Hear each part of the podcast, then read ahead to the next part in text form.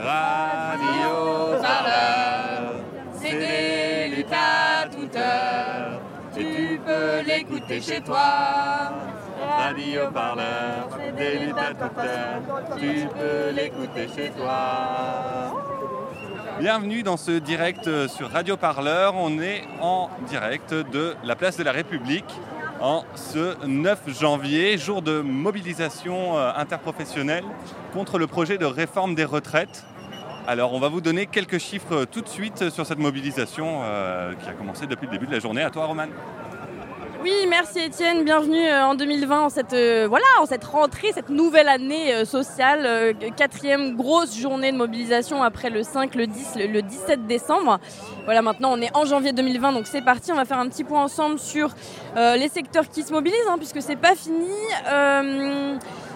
Qu'avons-nous Qu'avons-nous En petit bonus, voilà, en image forte de la mobilisation ce, jour, ce jeudi 9, euh, on a euh, voilà, les 400 grévistes euh, de la centrale nucléaire de Gravelines dans le Nord. Voilà, comme quoi le secteur de l'énergie est mobilisé. Vous avez aussi le secteur de la chimie, les syndicats des industries pétrolières qui se mobilisent. Image forte également, euh, ce matin une trentaine d'avocats euh, ont bloqué l'accès au palais de justice de Nanterre. Vous avez pu les voir déposer leur robe noire d'avocat, mais pas seulement à Nanterre, c'est également le cas au palais de justice de Lille ce matin et aussi euh, à Caen. Euh, en début de semaine devant la ministre de la Justice, Nicole Belloubet. Voilà, image forte euh, des avocats euh, du barreau. autre petit nouveau point, entre guillemets, de la mobilisation, l'intersyndicat de la police technique et scientifique appelle ses agents à une grève illimitée. Alors vous allez me dire, mais la police, mais quoi? Pourquoi? Eh bien, en fait, leurs collègues des services actifs, eux, ont conservé les les spécificités de leur régime de retraite, mais pas la police scientifique. Voilà, donc eux aussi, finalement, se mettent en grève. Bien sûr, bien sûr euh, en grève, les transports, voilà, ça continue. Nous ici à Paris, euh, les lignes de métro euh, bloquées, on va dire partiellement bloquées. Elles sont pas totalement bloquées, mais elles fonctionnent aux heures de pointe, hein, entre 7 et 9 et entre 17 et 19 heures. sauf les lignes automatiques, la ligne 1 et la 14, voilà, qui ne nécessitent pas de personnel, donc elles fonctionnent. En tout cas, pour les transports, les blocages de bus aussi hein, continuent. Vous en avez pu peut-être en voir quelques-uns ce matin et pendant cette période de vacances, car il n'y avait pas de trêve. Euh, voilà, la RATP annonce 7 dépôts euh, sur 25 bloqués de bus. Euh, au-delà des transports, l'éducation nationale, hein, bon, on compte 10% de moins de grévistes dans l'éducation nationale depuis le 5 décembre. Néanmoins, il y a toujours 40% de professeurs des écoles qui sont grévistes aujourd'hui. Donc, on reste sur un joli score. Le SNUIPP annonce une école parisienne sur 6 fermée. Donc voilà, ça continue aussi de ce côté-là. Euh, qu'est-ce que nous avons d'autre? On peut noter quand même, et on peut leur faire un gros coucou, euh, le reconduit stream qui continue, qui réouvre aujourd'hui. Voilà ce marathon de jeux vidéo qui permet d'alimenter les caisses de grève. Euh, entre le 6 décembre et le 20, ils avaient réuni plus de 110 000 euros. Donc quand même, bravo à eux, on leur fait un, gros poutou. on note également des collectifs de cadres hein, qui se mobilisent. le collectif Les Infiltrés, donc un collectif de cadres et de hauts fonctionnaires, a signé une tribune aujourd'hui dans Libération en dénonçant la politique outrageusement favorable au capital de Macron euh, et contre cette réforme des retraites. Donc les cadres sup euh, appellent aussi à se mobiliser.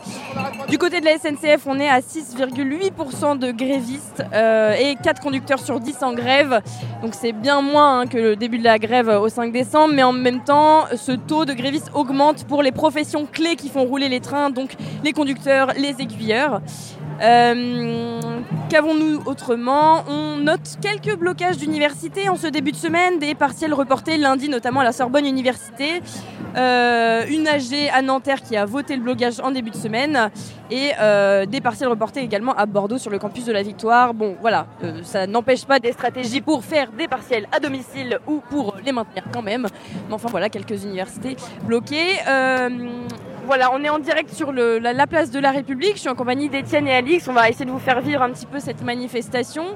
Euh, et euh, autour de nous, euh, des salariés de Air France. Voilà, on reste dans le domaine des transports finalement. On va peut-être aller discuter un petit peu avec eux.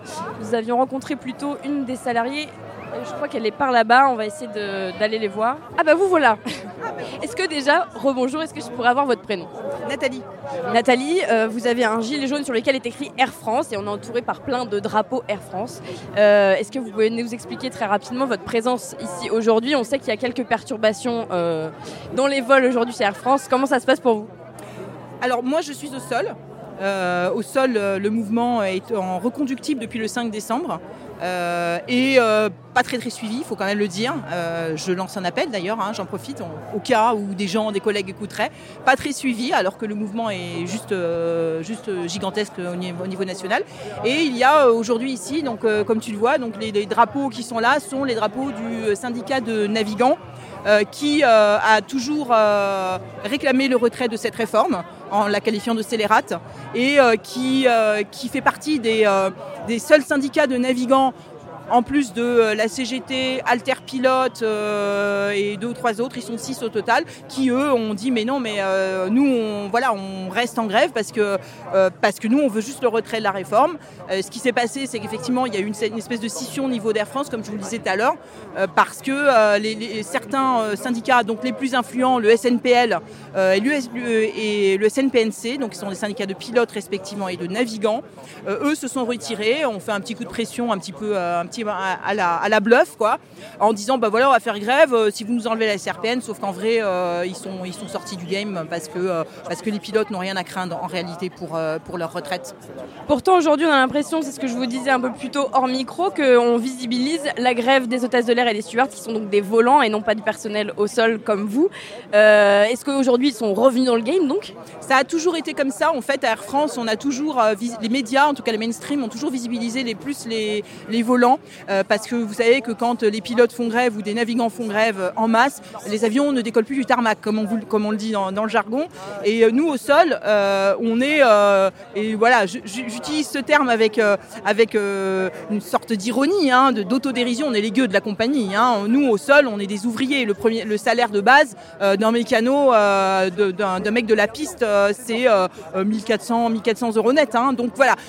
Alors, pourquoi c'est pas visibilisé bah, Parce que simplement déjà il y a plusieurs choses.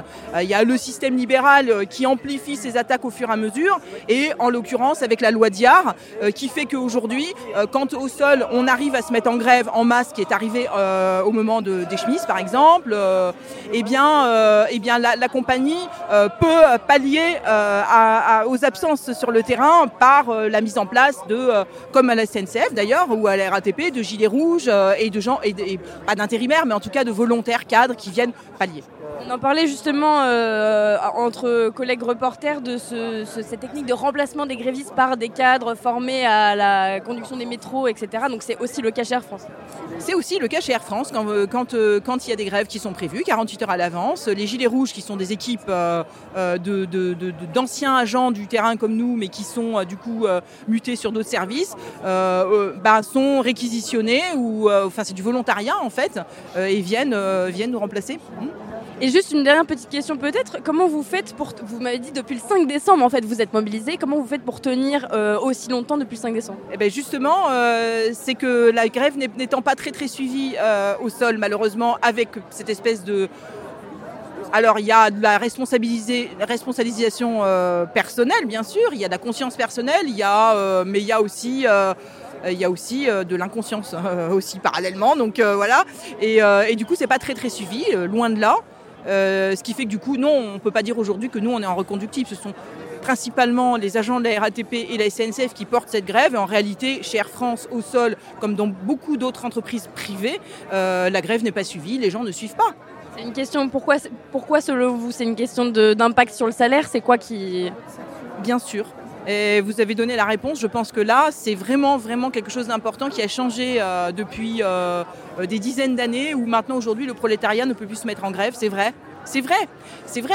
Pourquoi il y a eu des gilets jaunes? Bah Parce que les gilets jaunes, euh, ils, ils, rouspètent, ils, contestent le système, ils veulent, ils veulent remplir leur frigo, mais ils peuvent pas se mettre en grève. Donc ils ont décidé de descendre dans la rue le samedi. En vérité, à Air France, au sol, on est aussi des gilets jaunes en puissance parce que avec nos salaires, c'est difficile de se mettre en grève. Moi-même, je me suis mise en grève. Moi, moi, je me suis mise en grève. On est quelques-uns à l'avoir fait, mais je l'ai pas fait de façon illimitée. Je ne pouvais pas. Et puis évidemment, quand, quand tu es tout seul dans un service à te mettre en grève illimitée, euh, bah, tu dis, bah voilà. Mais bon, je l'ai fait sur les temps forts, bien entendu, euh, voilà, depuis le 5 décembre. Ben, merci beaucoup et je vous laisse, je vois votre bout de cortège qui commence à défiler, je vous laisse y aller. Merci beaucoup. Merci, bonne manifestation. Euh, on va continuer du coup ce live. Euh, et on va commencer à suivre le cortège qui, qui, qui, qui commence à défiler un petit peu. Étienne, je te laisse nous décrire ça. Alors, on est place de la République. Euh, le cortège aujourd'hui part donc de cette place et s'avance vers euh, la gare du Nord. Et ensuite va rejoindre la place Saint-Augustin. Donc un cortège qui traverse euh, un peu Paris d'est en ouest. Il y a pas mal de monde place de la République actuellement, des drapeaux, on voit des, ballons traditionnels des syndicats. Et les gens commencent à affluer vers le boulevard Magenta où la manif va s'élancer euh, incessamment sous. Elle était censée partir vers 13h30, il est 14h10.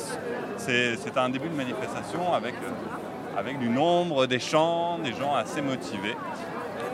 Et on s'avance et on va euh, trouver d'autres personnes à interviewer en, ce- en ce jour de mobilisation. Une grève qui dure depuis plus d'un mois. Un mouvement social extrêmement long. Un grand mouvement social. Et, euh, et voilà, on va vous faire vivre ça en direct sur Radio Parleur euh, toute l'après-midi. Oui, euh, donc on est toujours à Paris en direct, on est au milieu de- de- de- d'enseignants et à côté de moi j'ai une enseignante. Bonjour, comment vous appelez? Hélène. Hélène, euh, vous avez une très grande pancarte euh, qui est un peu en forme de paquet de cigarettes, disons-le, et qui est marqué enseignants en colère, enseigner nuit gravement à la santé financière par les enseignants mobilisés de Châtillon. Donc vous, vous enseignez à Châtillon, c'est ça Oui, on enseigne à Châtillon. Pourquoi cette pancarte euh, avec le visage un peu bouffi de Jean-Michel Blanquer aujourd'hui dans la rue euh, 9, 9 janvier? Pourquoi avoir amené cette belle pancarte? Eh bien, on voudrait signaler à Monsieur Blanquer euh, que nous avons des conditions de travail déplorables et que euh, la, la retraite à points euh, finirait de rendre le métier d'enseignant inattractif. Est-ce que c'est la, une de vos premières manifs euh, ici dans la rue contre la réforme ou est-ce que vous étiez déjà dans la rue précédemment Manifestante euh, tous les jours qu'il y a eu manifestation depuis le 5 décembre. Est-ce que, entre guillemets, c'est facile en tant que professeur d'aller dans la rue depuis le 5 décembre et de manifester contre la réforme des retraites? C'est plus facile maintenant parce que euh, la- l'image des enseignants a un petit peu évolué ces derniers temps. Euh, les enseignants étaient considérés comme euh, des privilégiés, je pense, euh, jusqu'à maintenant, avec leurs semaines de vacances, etc. Et je crois que maintenant, on voit aussi les réalités du métier d'enseignant et cette retraite est particulièrement néfaste pour les enseignants. Est-ce que vous n'avez pas l'impression que dans le domaine de l'enseignement, le gouvernement, euh, comment dire, essaye d'aplanir un petit peu les tensions en promettant des revalorisations de salaire notamment? Est-ce que ça joue pas un peu la carte de la division et que ça essaye de, voilà, on essaye de mettre du baume euh, dans le cœur enseignant? Pour avoir euh, une retraite euh, telle qu'elle est calculée à points euh, identique à celle actuelle, il faudrait qu'on ait une revalorisation salariale de 30 à 40% ce qui est tout simplement impossible. Si demain M. Blanquer nous annonce qu'on a 40% de plus de salaire, on commencera à réfléchir à la question. Et est-ce que vous ne trouvez pas qu'en termes de stratégie, c'est mettre un peu les enseignants et ses spécificités de côté par rapport à l'ensemble des secteurs euh, Non, nous on manifeste contre la retraite à points de façon euh, générale. Moi je manifesterai jusqu'à la fin contre la retraite à points parce que je pense qu'elle est tout simplement euh, hum, ordurière pour l'ensemble de la société. Juste une dernière petite question peut-être sur votre regard sur les négociations en ce moment cette semaine entre les partenaires sociaux et le gouvernement. Voilà cette question de l'âge pivot qui crispe toujours la CFDT et, et l'UNSA. Voilà comment vous quel regard vous avez sur ces négociations? Pour moi, c'est une grande mascarade, l'âge pivot. S'ils doivent euh, lâcher sur quelque chose, c'est bien sur l'âge pivot et c'est théâtralisé. Et c'est là-dessus qu'ils vont lâcher, bien évidemment, et pas sur le contenu de la retraite. Ça marche. Merci beaucoup. Est-ce que vous avez beaucoup de collègues à vous qui sont mobilisés autour de vous? Oui. Euh, de Châtillon, vous voulez dire Euh, On est un noyau dur d'une vingtaine de personnes. Et euh, là, il y a d'autres départements. Ben, merci beaucoup et bonne manifestation à vous. Merci. Donc voilà, vous l'entendez, hein, des professeurs toujours en colère contre le ministre de l'Éducation nationale, Jean-Michel Blanquer finalement, et contre cette réforme, cette dame qui nous disait que finalement, pour elle, ce n'est pas qu'une question de secteur de l'enseignement. Elle continuera à manifester euh, pour euh, tous les autres et pour le retrait pur et simple de cette réforme. N'est-ce pas, été Tout à fait.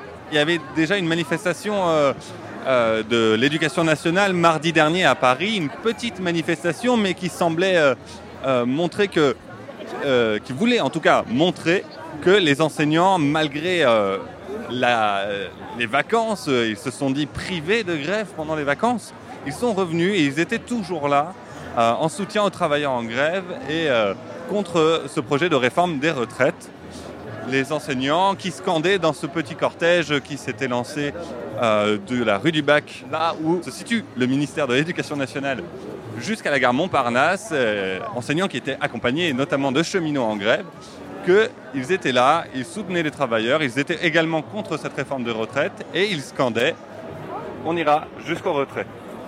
Donc voilà, on continue dans cette journée du 9 janvier euh, on, continue, on continue de traverser la foule qui est très compacte ici. Au milieu. Alors, à l'entrée, au croisement entre le boulevard Magenta et la place de la République. Beaucoup de ballons syndicaux, les gens se mettent en place. On, traverse vraiment une, une foule dense, dense, très dense. On continue. Alors, EFO est présente, la CGT également. On voit plusieurs personnes. Camion, les camions de Sud Solidaire sont encore sur le côté de la place. C'est la CGT qui part en premier, j'ai l'impression, suivi de FO, suivi de Sud. Ah, il y a même des jeunes cadres qui cherchent gouvernement honnête et équitable. Les cadres et les hauts fonctionnaires qui ont euh, écrit une tribune sur Libération en soutien à la grève et contre euh, ce projet de, de réforme des retraites qu'ils jugent inéquitable. Allez, je vous repasse le micro à toi, Alix. Donc euh, on est devant une euh, très belle pancarte qui s'appelle avec écrit Jeune cadre cherche gouvernement honnête et équitable. Est-ce que vous pouvez vous présenter et nous expliquer, les... expliquer votre pancarte? Je m'appelle Antoine, je suis cadre dans le domaine de la chimie, cadre dirigeant en fait. Et je suis là pour représenter, je pense, la- une grande partie des jeunes de ma génération qui ont fait des, des études à, à Bac plus 5, ont des postes à responsabilité et euh, qui ne se retrouvent pas du tout dans le projet du gouvernement parce que le. Disons que l'équité n'y est pas. Moi, moi euh, en tant que cadre, je voudrais qu'on me taxe. Et ce qui ça semble assez paradoxal, mais je voudrais qu'on me taxe. Parce que euh, je trouve que c'est juste que des gens qui gagnent bien leur vie soient là pour aussi financer euh, ceux qui la gagnent moins bien. Et par, par, par les retraites, je trouve que le, le- la cohésion sociale en perd. Ce, nouveau, projet de, réforme des retraites, il est mauvais pour tout le monde, notamment pour les plus démunis. Et je trouve que ce serait juste que ceux qui gagnent mieux leur vie soient davantage mis à contribution pour financer celle des autres. Euh, juste une question, euh, un collectif qui s'appelle Les Infiltrés, qui est un collectif de cadres supérieurs, a fait paraître une tribune euh, ce jour dans Libération. Et ils, se, écrivent dans cette tribune, les privilégiés, c'est nous. Ce ne sont pas les cheminots et les conducteurs RATP. Est-ce que vous êtes d'accord avec cette, assertion? Je suis entièrement d'accord, j'ai lu cette tribune et je me suis intéressé à leur blog. Je m'y retrouve complètement, c'est vraiment, on retrouve très bien dans, leurs écrits l'isolement qu'on peut vivre en tant que cadre dans les entreprises quand on a des idées un petit peu qui sortent de l'ordinaire. Euh, le fait de, vouloir se montrer solidaire euh, en entreprise, c'est un message qui ne passe pas du tout. Euh, bon, j'ai un patron compréhensif, heureusement, qui, m'a dit oui, bien sûr, tu, tu vas aller manifester aujourd'hui, alors vas-y. Mais mes collègues m'ont tous regardé avec de grands yeux. et je retrouve aussi ce, phénomène parmi d'autres jeunes de ma génération qui qui, ont soit peur de perdre un œil en allant manifester, soit estiment que pour eux ça ira, donc après tout, pourquoi m'en soucier Mais moi je suis, je suis pas, je suis pas trop d'accord avec ça. Est-ce que pour vous, c'était difficile de faire grève? Ça, bon, vu, vu le contexte, ça n'a pas été très difficile parce que je suis, je suis maître de mes décisions, j'ai cette chance, mais je pense que nombreux sont ceux qui subissent la pression sociale et qui n'osent pas aller euh, poser leur jour, euh, leur jour de grève pour aller manifester parce que ça serait mal vu par leurs collègues, ça serait mal vu par leur hiérarchie. Ça a été relativement facile pour moi, mais je pense que pour beaucoup, ça ne l'est pas. Est-ce que c'est euh, le premier moment de la mobilisation où vous êtes dans la rue aujourd'hui, le 9 janvier? C'est la première fois que je suis dans la rue, tout à fait. Est-ce que vous comptez retourner dans la rue s'il le faut? Il y a un autre appel à rassemblement samedi qui a été fait. Est-ce que vous y retournerez? J'y retournerai si effectivement il y a un nouveau, nouveau rassemblement et aucune avancée de, de la part du gouvernement, j'y retournerai. Merci beaucoup, je vais vous laisser manifester tranquillement et puis bonne manifestation à vous, merci. Euh, donc voilà, vous, vous l'entendez, on était avec un jeune cadre euh, voilà, qui considère qu'il est important pour eux de manifester puisqu'ils sont finalement les, grands privilégiés de, de la roulette sociale, si on peut dire ça comme ça.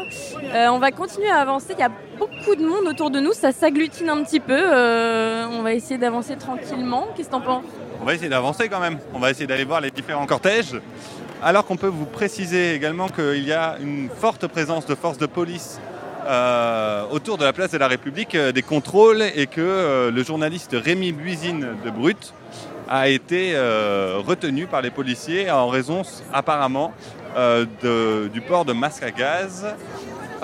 Donc voilà, tous les journalistes n'arrivent pas à pénétrer dans la manifestation alors que notre reporter Pierre-Olivier Chaput, photographe euh, et reporter qui euh, lui fait du live tweet, donc vous pouvez le retrouver sur Twitter, et devant euh, et tout devant la manifestation loin là-bas, et il nous signale également un immense cordon de police devant la tête de la manifestation. Alors que l'on croise ce qu'il faut comme ravitaillement. La bière à 2 euros, camarade. Si t'es pas camarade, c'est peut-être plus cher, on sait pas. Alors qu'on voit des pancartes de en grève, de personnel des hôpitaux. On va essayer de se faufiler euh, voilà, dans cette manifestation très dense, le boulevard Magenta, histoire de retrouver un petit peu euh, la CGT en tête de cortège et puis euh, peut-être les autres cortèges qui se dirigent vers là-bas.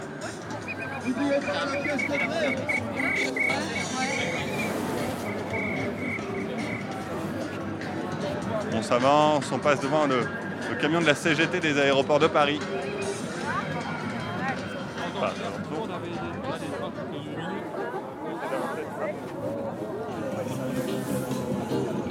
Apparemment, selon notre journaliste Prisca Dacosta qui est présente, vous pouvez aussi suivre sur Twitter, le cortège de tête est immense. Donc nous là, on est euh, au croisement entre le boulevard Magenta et la place de la République. On voit déjà une foule compacte et euh, on est à peine en fait euh, à la queue du camion de la CGT, des camions de la CGT euh, qui sont le tête de cortège syndical. Merci pour la caisse de grève, merci. On fait encore, hein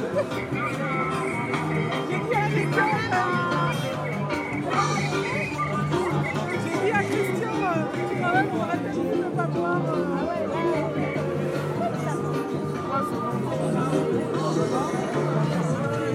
Alors que le speaker au micro du camion de la CGT des aéroports de Paris remercie les gens pour la caisse de grève. Les caisses de grève qui se remplissent, qui passent euh, plusieurs millions d'euros aujourd'hui. Donc vous a cité le, le stream reconductible qui est une des actions euh, qui reverse à, à la caisse de grève, mais euh, d'autres sont aussi en place. Peut-être une pratique de, grève par procuration euh, que de faire des dons à une caisse de grève pour soutenir les, euh, travailleurs qui sont euh, eux en grève et qui donc perdent euh, beaucoup euh, d'argent et beaucoup de leur salaire en, en étant euh, mobilisés euh, dans la rue, mais également sur les piquets de grève partout. Allez, on avance. On continue d'avancer.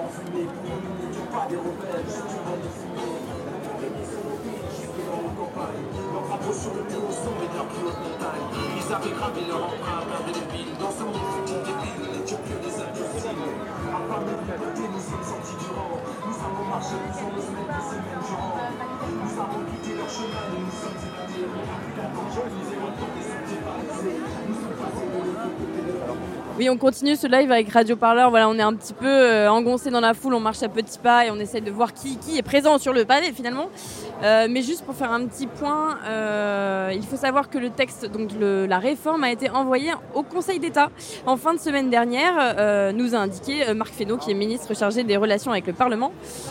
Pourquoi? Eh bien parce qu'en fait, le Conseil d'État va vérifier tout simplement si le texte est conforme à la Constitution et à la législation, voilà, le reste de la législation. Puis, normalement, trois semaines plus tard, le 24 janvier, ce texte passera au Conseil des ministres. Donc la question, c'est comment continuent ces négociations en parallèle de ce calendrier hein? C'est toute la question qui se pose euh, et qui entraîne une, partie des colères des, syndicats, euh, justifiée ou non, hein, puisque ça fait deux ans que les concertations euh, durent. hein, donc euh, voilà. Et euh, normalement, ce texte devrait passer à l'Assemblée à partir du 17 février en procédure accélérée, voilà, pendant deux semaines. Donc, à suivre euh, l'évolution de ce texte. Est-ce que les virgules et les points vont bouger euh, dans l'écriture de ce texte? On en saura plus à la fin, enfin, au fur et à mesure des négociations, disons. Toujours est-il que Laurent Berger, donc secrétaire général de la CFDT, nous annonçait hier être loin de parvenir à un accord avec euh, le gouvernement, euh, la CFDT comme l'UNSA, des syndicats réformistes, qui continuent euh, de négocier sur la question de l'âge pivot fixé à 64 ans, tandis que les autres syndicats, FO, CGT, la, la CFE-CGC, euh, les syndicats de l'encadrement aussi, sont favorables au retrait total de, cette réforme. Voilà, donc on, on- en tout cas à Radio Parleur, on est très attentif à ces négociations, euh, mais également au monde euh, qui est dans la rue. Euh, bon voilà, les, ballons de la CGT s'alignent devant nous, CGT Métallurgie. On a quelques panneaux qui baladent avec euh, la tête de Macron en, monarque. Voilà, euh, panneau assez récurrent finalement dans les mobilisations euh, à Paris. des gens de tous âges, c'est vrai, autour de nous. Il y a des très jeunes hein, qui sont passés en file indienne à côté de nous tout à l'heure, plutôt vêtus de noir, disons-le, qui peut-être tentent de rejoindre le cortège de tête de cette manifestation. C'était la belle vie avant quand t'étais aventurier, quand t'étais gardien les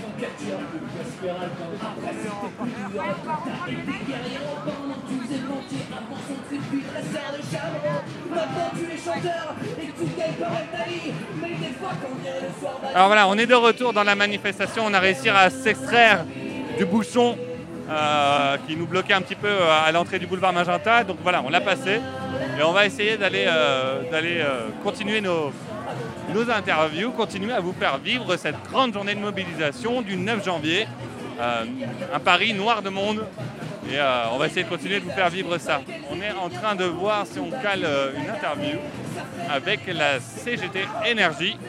CGT Énergie qui, pour vous le rappeler, a eu des techniques de, lutte différentes. Elle a procédé à des coupures ciblées, notamment à Bordeaux, où ils ont coupé en gaz ou en électricité différentes cibles stratégiques selon eux, euh, comme une plateforme Cdiscount, la mairie, euh, la TBM, Transport Bordeaux Métropole, ah, des petits pétards qui explosent. Et donc voilà, c'est CGT qui a été accusé très vite euh, par, par l'entreprise de saboter quelque, quelque chose et de commettre des actes dangereux. Et on avait eu des échos d'Elisabeth Borne. Elisabeth Borne qui voulait euh, que l'entreprise porte plainte contre les grévistes. Je te passe le micro, Roman. Je viens de rencontrer Cédric qui travaille dans le secteur de l'énergie. Il a accepté de nous dire quelques petits mots.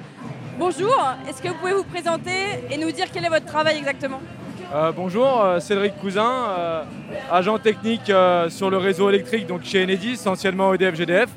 Donc voilà, c'est l'entretien du réseau électrique. Euh, les intempéries que vous avez eues dans la Drôme, dans l'Ardèche, euh, voilà, c'est mon boulot de remonter euh, l'électricité et d'assurer un, un service public pour tous les usagers.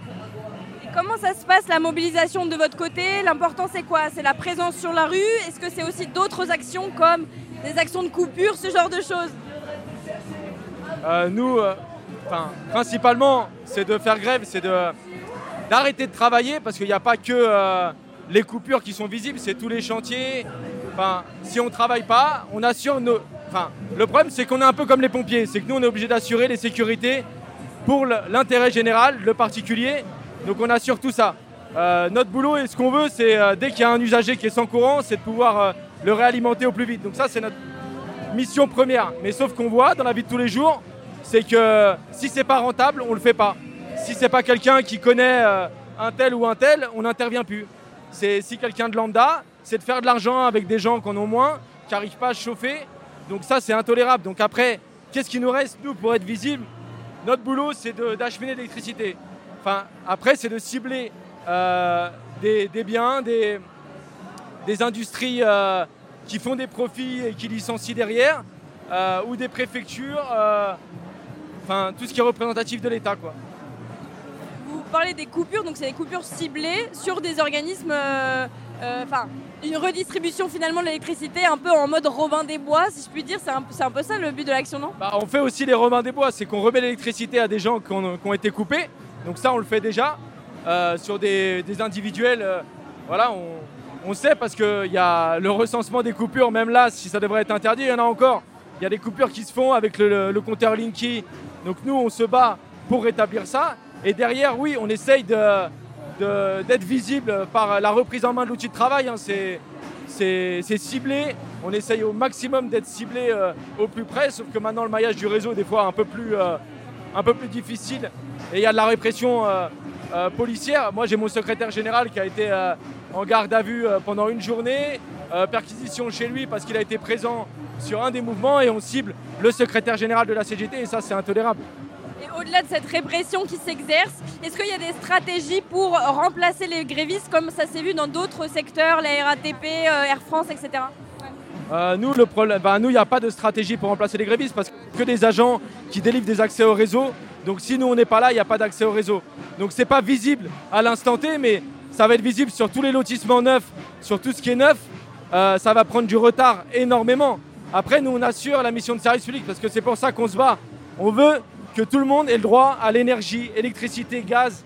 Enfin, c'est un bien vital. On ne peut pas se passer d'énergie aujourd'hui et nous, on se bat pour ça. Donc, euh, on ne peut pas être à, à contre-courant euh, pour les usagers. Donc, on essaie de faire un maximum pour. Si on pouvait faire l'électricité gratuite à tous les, à tous les, à tous les usagers d'électricité, on le ferait, mais on n'est pas en capacité de le faire. Donc, on fait des coupures ciblées, c'est pour être euh, visible. Mais derrière, il y a plein d'actions derrière vis-à-vis des usagers pour les aider, pour leur remettre l'électricité, ou de ne pas couper sur des coupures non-paiement quand on a des interventions. Les agents ne le font pas, se mettent en difficulté, en droit de retrait pour dire non, je ne le fais pas. Mais voilà, c'est c'est la réalité. Et juste aujourd'hui, sur cette journée euh, du jeudi 9 janvier, est-ce que vous avez l'impression que c'est suivi autour de vous ce mouvement euh, dans la rue? Bah, malgré tout ce qu'on peut dire, l'essoufflement du mouvement, euh, on est à plus de. Pas dans l'énergie, on n'est pas sur une reconductible pure, mais 35 jours d'action. Quand je vois les, camarades cheminots de la RATP ou même dans, l'enseignement qui sont toujours là, les cheminots qui sont à plus de 35 jours de. Enfin 36 jours de grève et qu'on nous parle d'a- d'affaiblissement du mouvement. Moi j'ai chez moi dans les Yvelines les postiers qui sont en grève pareil depuis plus de 30 jours aussi. Donc euh, c'est pas un, pas un assoufflement, mais enfin, on sait très bien que l'État se dit quand on a plus de 30 jours sans salaire, on n'a plus rien pour manger. Donc à un moment, va falloir qu'on aille gagner un peu d'argent. Il y a les caisses de grève qui sont là, et je pense que ça, c'est une belle réponse euh, au sondage, même mieux qu'un sondage. C'est le soutien de toute la population, tous ceux qui ne peuvent pas faire grève dans leur coin, dans des petites entreprises, ou même les retraités, les inactifs chez nous, euh, qui participent. Moi, j'étais encore ce matin énagé avec des inactifs versé 2000 euros à une pièce de grève pour nous soutenir. Donc c'est c'est vraiment un, projet de société, euh, de répartition des richesses qui qui est remis. C'est un combat de tous les jours. Est-ce que vous, justement, donc l'usage des caisses de grève et la force syndicale, justement, ça porte la grève, ça le pousse? Est-ce que vous ne pensez pas que dans certains secteurs, c'est plus compliqué sans cette force syndicale et sans cette installation de caisses de grève? Oui, c'est sûr qu'il y, y a des secteurs où, euh, quand on est isolé, c'est compliqué de faire grève. C'est pour ça qu'il faut aller au débat. Euh, nous, on est dans une grosse entreprise, donc on fait l'effort d'aller à l'interpro, d'aller discuter, d'apporter notre soutien. Mais voilà, le monde du travail, il faut être collectif. hein. Si moi j'ai un jour un problème, c'est pas moi dans mon secteur, euh, c'est plus globalement. On a tous un, frère, une sœur, un père, une mère, euh, un cousin qui bosse à côté. Et le monde du travail, même pour mes enfants de demain, je veux pas un monde euh, à différents niveaux, à différents euh, régimes, à différents. Enfin, on devrait être égaux. On travaille tous pour vivre. Il y a des bénéfices. Il n'y a jamais eu autant de bénéfices reversés aux actionnaires en France. Donc à un moment, de l'argent, il y en a. On demande juste une meilleure répartition des richesses. Est-ce que vous pensez pas que le gouvernement est actuellement en train de jouer un peu les accords par branche et par corporation? Voilà, certains secteurs euh, essayent de conserver leurs régimes spéciaux de retraite, hein, les policiers, les militaires, euh, les danseurs de l'opéra, etc. Est-ce que vous pensez pas que c'est une stratégie, voilà, pour euh, un peu faire bande à part, chacun chez soi et chacun essaie de gérer son système Bah oui, c'est une stratégie. La stratégie pour diviser, diviser le monde ouvrier. Sauf qu'on voit bien que ça marche pas. Euh, vous parlez des danseurs et danseuses de l'opéra. Euh, voilà, ils ont même fait. euh, voilà, c'est pas parce que nous, vous nous mettez des conditions de, différentes par rapport aux autres que on va arrêter le mouvement. C'est bien ça. C'est l'ensemble du monde ouvrier. C'est pas et la classe sociale. C'est on parle de. Je sais que la lutte des classes, voilà, c'est exactement ça. C'est qu'il y a des gens qui s'en mettent plein les poches. On s'en voit bien, on voit bien l'heure d'aujourd'hui. Et qu'on soit danseur à l'opéra euh, qu'on soit électricien ou gazier, qu'on soit pompier, qu'on soit cheminot, qu'on soit dans l'enseignement, qu'on soit euh, dans n'importe quelle branche ou même euh, des petits artisans, c'est- on est tous dans la même galère.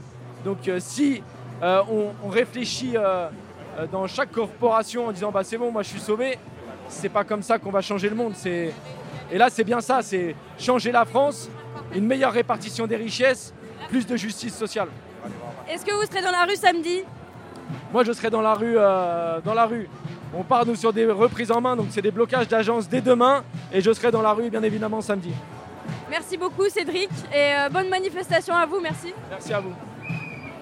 Voilà, euh, Cédric, donc salarié dans le domaine de l'énergie, voilà, concerné par, par, par la lutte pour l'ensemble euh, des salariés de tous les secteurs finalement hein, euh, contre cette réforme des retraites.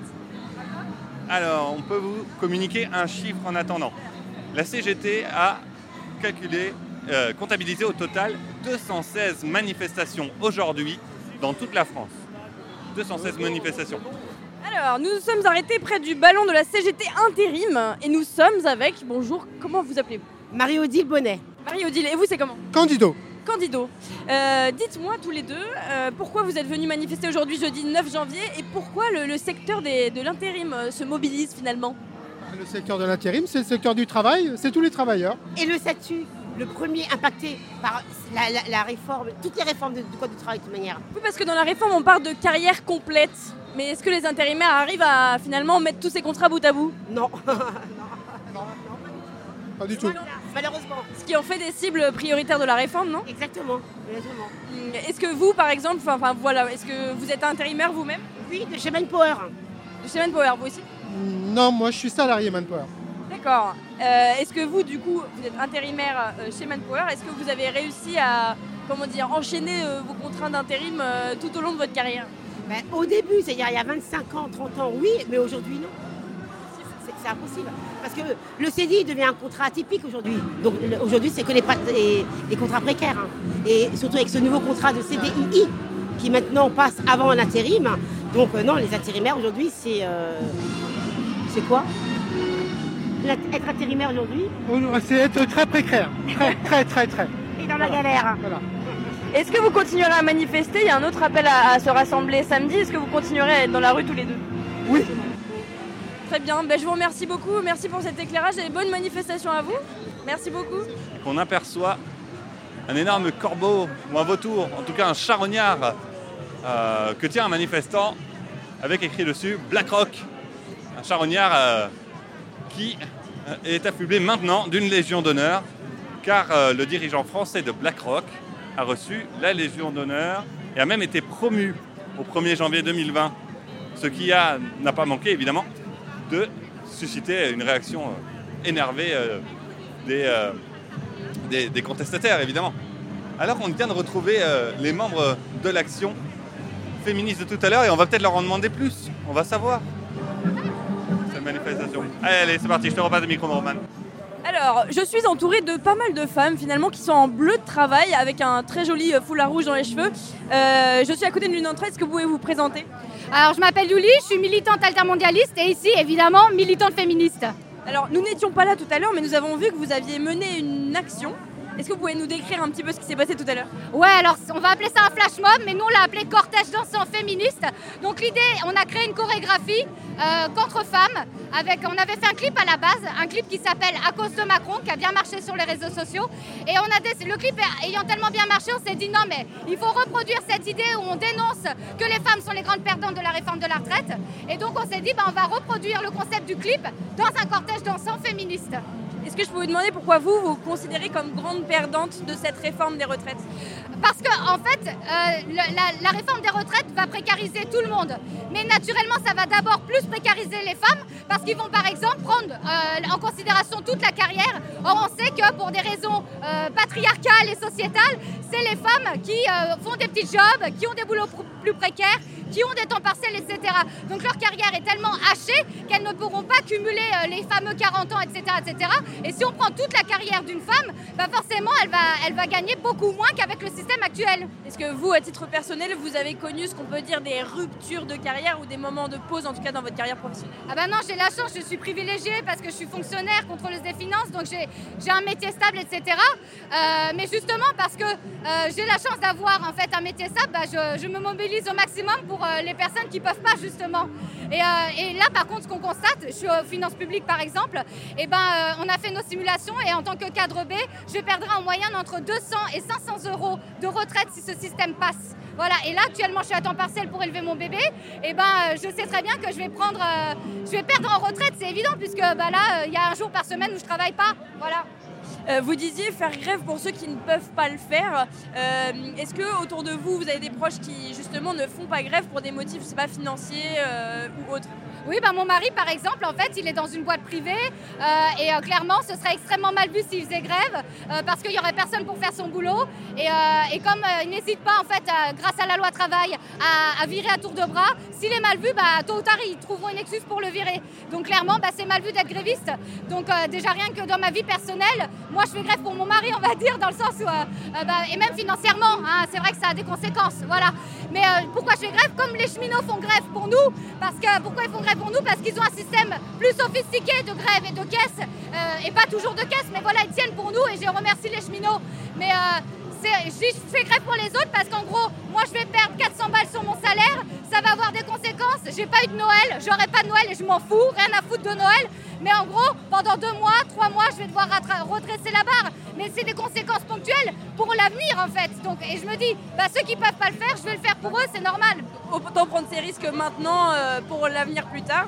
Euh, et juste par rapport à votre action, je reviens un peu là-dessus. Est-ce que vous avez l'impression qu'il y a une mobilisation propre euh, aux femmes et que ça prend contre cette réforme des retraites Ah oui, clairement, euh, il y a eu pas mal de productions, notamment le meeting euh, Femmes Retraite. Euh, le meeting Femmes Retraite, et on peut voir sur les grandes gagnantes point .lol, euh, on peut voir qu'il y a énormément de productions euh, de fonds sur pourquoi les femmes sont les grandes perdantes de la réforme et non pas les grandes gagnantes, comme le dit Édouard Philippe. Donc euh, une mobilisation des femmes finalement qu'on retrouvera peut-être euh, ailleurs dans le cortège. euh, on va y passer. Merci beaucoup et très bonne manifestation à vous. Merci. Bienvenue à ceux qui nous rejoignent sur Radio Parleur. On va continuer avec des- nos interviews lors de cette euh, manifestation à Paris du 9 janvier 2020 contre la réforme des retraites. Je te passe le micro, Roman. Allons-y. Alors, euh, nous, nous nous sommes retrouvés au milieu de, de la CGT, euh, enfin devant nous il y a la CGT RATP, euh, et nous sommes en compagnie d'un conducteur sur le- la ligne de RERA. Euh, bonjour, est-ce que vous pouvez vous présenter et nous dire votre prénom? Alors moi c'est Franck, je suis conducteur euh, RER sur la ligne A. Je vais descendre.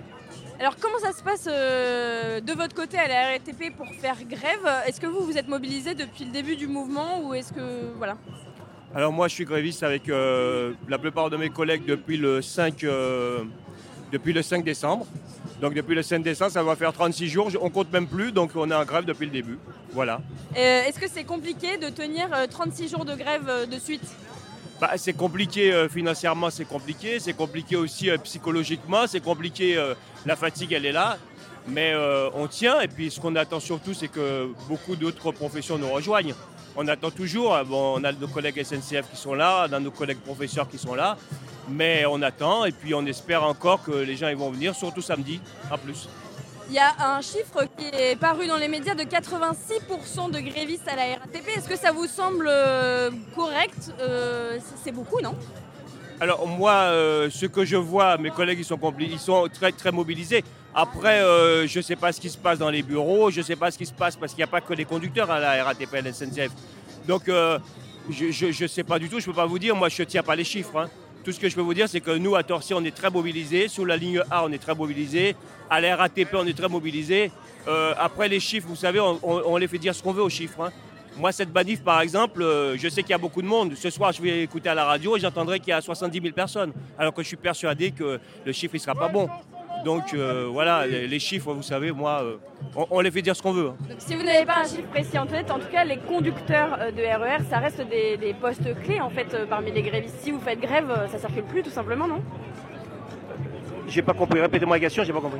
Votre position de conducteur de RER, c'est des postes clés. Si vous, vous faites grève, ça circule plus tout simplement en fait. Oui, exactement. Nous, on a ce pouvoir de blocage, mais euh, je veux dire, la grève n'appartient pas qu'aux conducteurs. Il faut que tout le monde se mette en grève. Je veux dire, les gens qui sont dans les bureaux, les gens qui sont, euh, les gens qui sont, euh, euh, chacun doit prendre part à, cette, bataille parce que c'est une bataille. C'est une bataille, c'est notre futur qui est en jeu. On sait que c'est nos enfants, c'est pas que la RATP, c'est pas que la SNCF. Contrairement à ce qu'on veut faire croire aux gens, nous on se bat pas pour nous. Et c'est très clair depuis le début. Depuis le début, on aurait pu né- négocier, on aurait pu euh, obtenir des choses pour nous. Le problème, il n'est pas là. Le problème, on se bat pour combattre cette réforme qui est injuste, qui est injuste pour tout le monde, qui est injuste pour nous, qui est injuste pour nos enfants, pour nos femmes, pour euh, les générations futures. Voilà. Et juste sur cette semaine de négociations qui continue euh, à l'échelle gouvernementale, il y a toujours des négociations en cours, notamment avec la CFDT et l'UNSA, sur cette question de l'âge pivot. Et de l'autre côté, les autres syndicats qui appellent au retrait. Comment, quel regard vous avez-vous sur ces négociations? Bah, moi, je vais vous dire franchement, cet âge pivot, nous, on n'en parle même pas, c'est un leurre. Nous, on parle de la, du retrait total, je dis bien total, de la réforme à point. Nous, cet âge pivot, c'est un leurre. Ça nous jamais, on n'a jamais parlé de ça, nous, dans nos AG. Alors, la CFDT ne représente rien. Euh, la CFDT, euh, c'est pas la CFDT qui va nous dire euh, ce qu'il faut faire ou ne pas faire. La CFDT à la RATP, la, CFDT à la SNCF, c'est rien. Donc nous, on est là, c'est la base qui parle, et la base, elle a dit que cette réforme à point, on n'en veut pas. Alors l'âge pivot, c'est un leurre. Je le répète encore, c'est un leurre. Voilà. Merci beaucoup. Euh, je- euh, On a eu des échos dans la presse euh, de cadres qui ont été formés à conduire euh, des, euh, des, des trains pour le RER et des métros. Est-ce que c'est vrai? Et Est-ce qu'aujourd'hui, il y a des cadres qui conduisent des trains, des métros pour, euh, pour, euh, pour véhiculer les passagers? Oui, euh, alors effectivement, c'est pas la même, euh, pas la même configuration qu'en 95. En 95, par exemple, moi j'ai fait la grève en 95. Les cadres n'avaient pas été formés pour monter sur le train. Actuellement, c'est ce qui s'est fait. Ils ont préparé ça depuis très longtemps en amont. Euh, les cadres, on les a vus régulièrement euh, se former sur la ligne A. Et les premiers à être montés sur le train, c'est les cadres. Donc, euh, ils sont montés, ils ont roulé. Et actuellement, il y a quelques collègues qui ont repris. Donc, il y a encore quelques cadres et quelques collègues qui font tourner la ligne. Mais pareil, la ligne, elle ne tourne pas à plein temps, comme le métro, comme partout. La ligne ne tourne jamais à plein temps. Voilà.